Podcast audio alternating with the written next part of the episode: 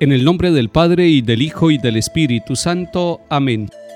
Bendito sea el Señor Dios de Israel, porque ha visitado y redimido a su pueblo, suscitándonos una fuerza de salvación en la casa de David su siervo, según lo había predicho desde antiguo por boca de sus santos profetas. Es la salvación que nos libra de nuestros enemigos y de la mano de todos los que nos odian. Ha realizado así la misericordia que tuvo con nuestros padres, recordando su santa alianza y el juramento que juró a nuestro padre Abraham, para concedernos que libres de temor, arrancados de la mano de los enemigos, le sirvamos con santidad y justicia en su presencia todos nuestros días. Y a ti, niño, te llamarán profeta del Altísimo, porque irás delante del Señor a preparar sus caminos, anunciando a su pueblo la salvación, el perdón de sus pecados.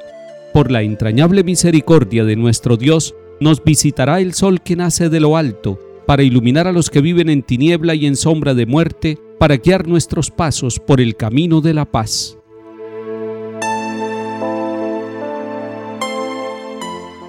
Lectura de la carta del apóstol San Pablo a los Efesios capítulo 2 Hermanos, ya no son extranjeros ni forasteros, sino que son ciudadanos de los santos y miembros de la familia de Dios están edificados sobre el cimiento de los apóstoles y profetas, y el mismo Cristo Jesús es la piedra angular.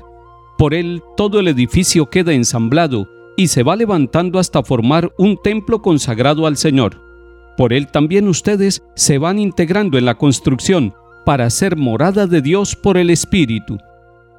Palabra de Dios, te alabamos Señor. La carta a los Efesios es un mensaje de Pablo para las comunidades que se están formando en torno a Cristo. Es un mensaje para la iglesia y para nosotros también en el día de hoy. Usted y yo que somos iglesia, usted y yo que hemos recibido el santo bautismo y que nos hemos integrado al pueblo de Dios, recibimos esta carta a los Efesios de una manera clara en la fiesta de Santo Tomás Apóstol, porque no podemos olvidar que celebrar la fiesta de uno de los apóstoles es celebrar la fiesta de la iglesia, porque la iglesia es apostólica, es su fiesta y es mi fiesta, es la fiesta de todos aquellos que nos reconocemos parte del pueblo de Dios cimentado sobre la fe, sobre el seguimiento, sobre el discipulado de los apóstoles. Tomás es uno de ellos. Tomás es uno de los afortunados que escuchó la llamada del Señor. Tomás es uno de aquellos que tuvo la ocasión de escuchar el Evangelio de viva voz de Cristo Jesús y luego testificarlo con su vida. Tomemos tres elementos de la carta a los Efesios capítulo 2 pensando en nosotros como iglesia, pensándonos como pueblo de Dios que va en camino. Primer elemento, la iglesia tiene una característica, son los miembros de la familia de Dios. Somos ciudadanos de los santos, dice San Pablo de una manera bella, ya no nos podemos considerar extranjeros ni forasteros. Dentro de la iglesia, nosotros todos somos familia, la familia de Dios. Y lo que nos hace familia es primero haber sido bautizados, pero no bastaría con ser bautizados, tendremos que avanzar mucho más allá, porque esa es la puerta de entrada, pero el resto es cenar con el Señor, el resto es participar de la Eucaristía con el Señor. Ser familia de Dios es ser parroquia, ser diócesis, ser iglesia.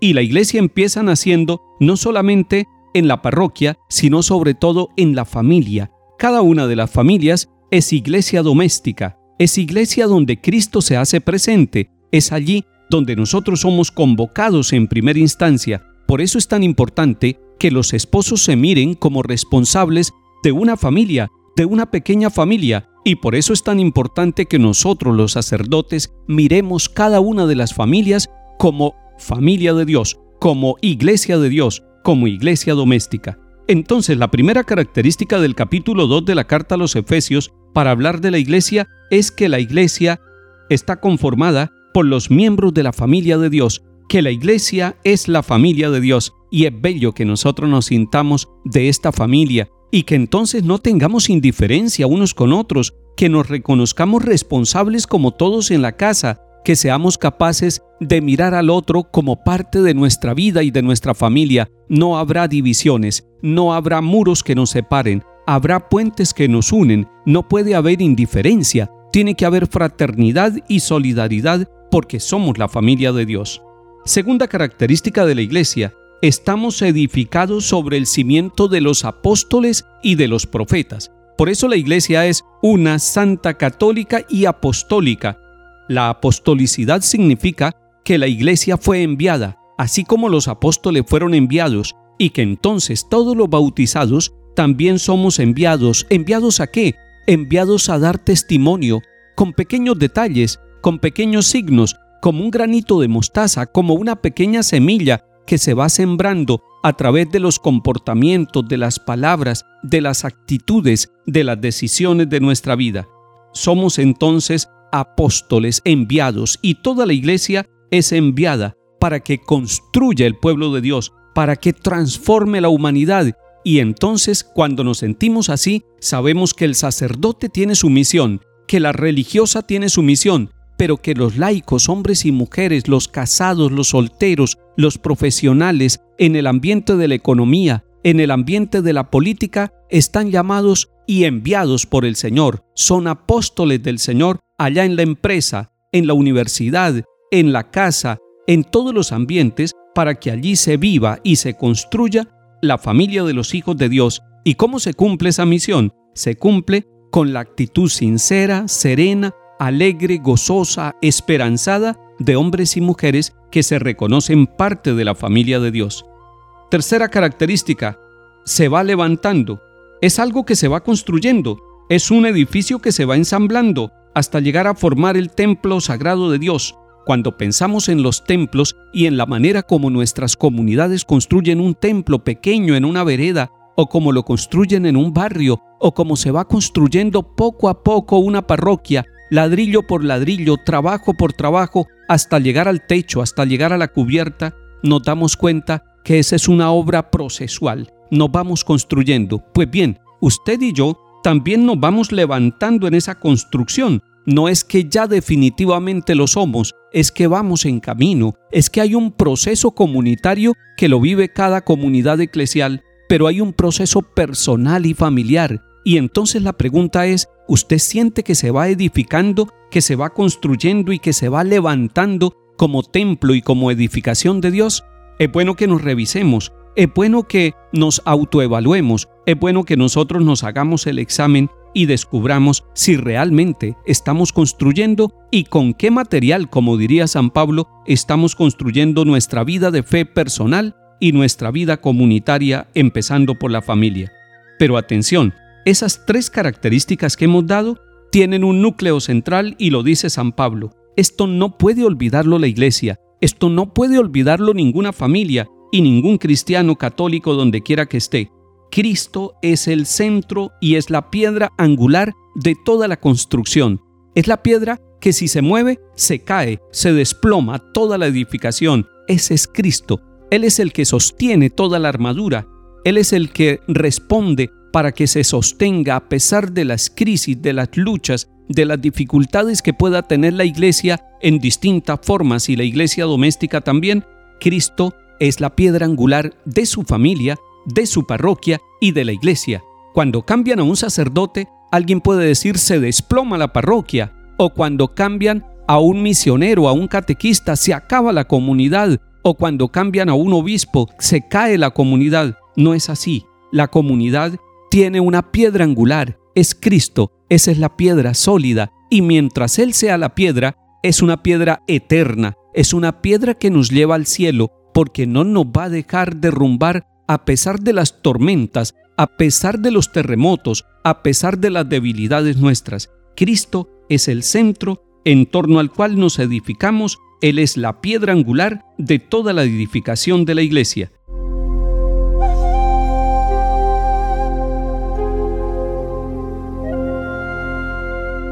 Salmo 116. Alaben al Señor todas las naciones, aclámenlo todos los pueblos. Firme es su misericordia con nosotros, su fidelidad dura por siempre. Lectura del Santo Evangelio según San Juan capítulo 20. Tomás, uno de los doce, llamado el mellizo, no estaba con ellos cuando vino Jesús, y los otros discípulos le decían, Hemos visto al Señor. Pero él les contestó, si no veo en sus manos la señal de los clavos, si no meto el dedo en el agujero de los clavos y no meto la mano en su costado, no lo creo. A los ocho días estaban otra vez dentro los discípulos y Tomás con ellos. Llegó Jesús, estando cerradas las puertas, se puso en medio y dijo, paz a ustedes. Luego dijo a Tomás, trae tu dedo, aquí tienes mis manos, trae tu mano y métele en mi costado, y no seas incrédulo, sino creyente. Contestó Tomás, Señor mío y Dios mío. Jesús le dijo, porque has visto has creído, dichosos los que crean sin haber visto. Palabra del Señor. Gloria a ti, Señor Jesús. Tomás representa a muchas personas y a muchas comunidades que pueden decir, si hubiéramos conocido al Señor, si le hubiéramos escuchado su mensaje, si le hubiéramos visto su rostro, si hubiéramos tocado sus manos, creeríamos. Y esto pasa en tiempos iniciales de la iglesia, pero también pasa hoy. Muchos dirían, necesito ver para creer, y más en tiempos de imagen, en tiempos donde nos interesa mucho lo que se ve, lo que entra por los sentidos.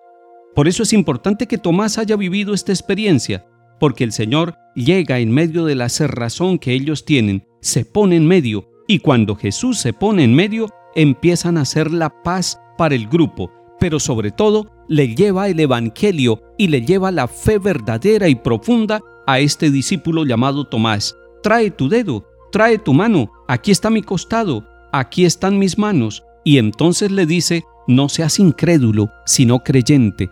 Ser creyente es un don de Dios, ser creyente es una responsabilidad nuestra. No necesitamos ver tantas obras, es bueno creer incluso cuando no vemos los resultados, es bueno creer incluso cuando parece que todo es adverso y que podamos decir como Tomás, Señor mío y Dios mío, tú eres mi Señor, tú eres mi Dios, tú eres el sentido de nuestra vida, tú eres el sentido de nuestra iglesia y de toda nuestra historia. Hoy con Tomás nos postramos ante el Señor, tocando las heridas del que está enfermo, del que está alejado, del que está herido por el pecado, y tocando esas heridas, contemplamos a Cristo Jesús y entonces crece nuestra fe. Tocar y creer, tocar en la realidad y vivir en la presencia de cada día nuestra fe como encuentro con Cristo Jesús. Eso le pasó a Tomás, y el que encuentra a Jesús encuentra la alegría y el verdadero sentido de su vida. Que hoy en su trabajo y en su actividad usted pueda encontrar la presencia del Señor. Que el Señor nos bendiga y acompañe. En el nombre del Padre, y del Hijo, y del Espíritu Santo. Amén.